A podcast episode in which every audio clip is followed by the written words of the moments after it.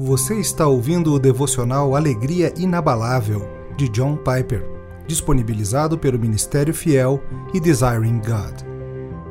30 de dezembro. Aperfeiçoados e capacitados com poder.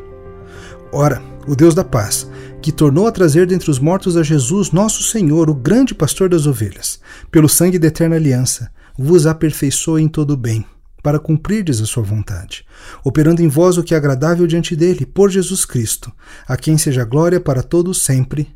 Amém. Hebreus 13, 20 e 21. Cristo derramou o sangue da eterna aliança. Por meio dessa redenção bem-sucedida, ele obteve a bênção da ressurreição dentre os mortos. Agora, ele é o nosso vivo Senhor e Pastor. E por causa disso tudo, Deus faz duas coisas.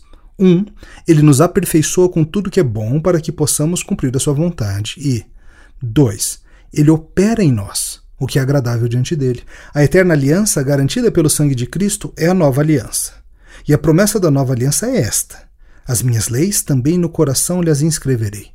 Jeremias 31, 33 e 34. Portanto, o sangue dessa aliança não apenas assegura que Deus nos aperfeiçoa para que cumpramos a sua vontade, mas também garante que Deus opera em nós para tornar esse aperfeiçoamento bem-sucedido. A vontade de Deus não está apenas escrita em pedra ou papel como um meio de graça, está operando em nós. E o efeito é que nós sentimos, pensamos e agimos de maneiras mais agradáveis a Deus. Nós ainda estamos ordenados a usar a capacitação que Ele nos dá. Desenvolvei a vossa salvação com temor e tremor. Porém, o mais importante é que o motivo nos é revelado porque Deus é quem efetua em vós tanto querer como realizar, segundo sua boa vontade. Filipenses 2, 12 e 13.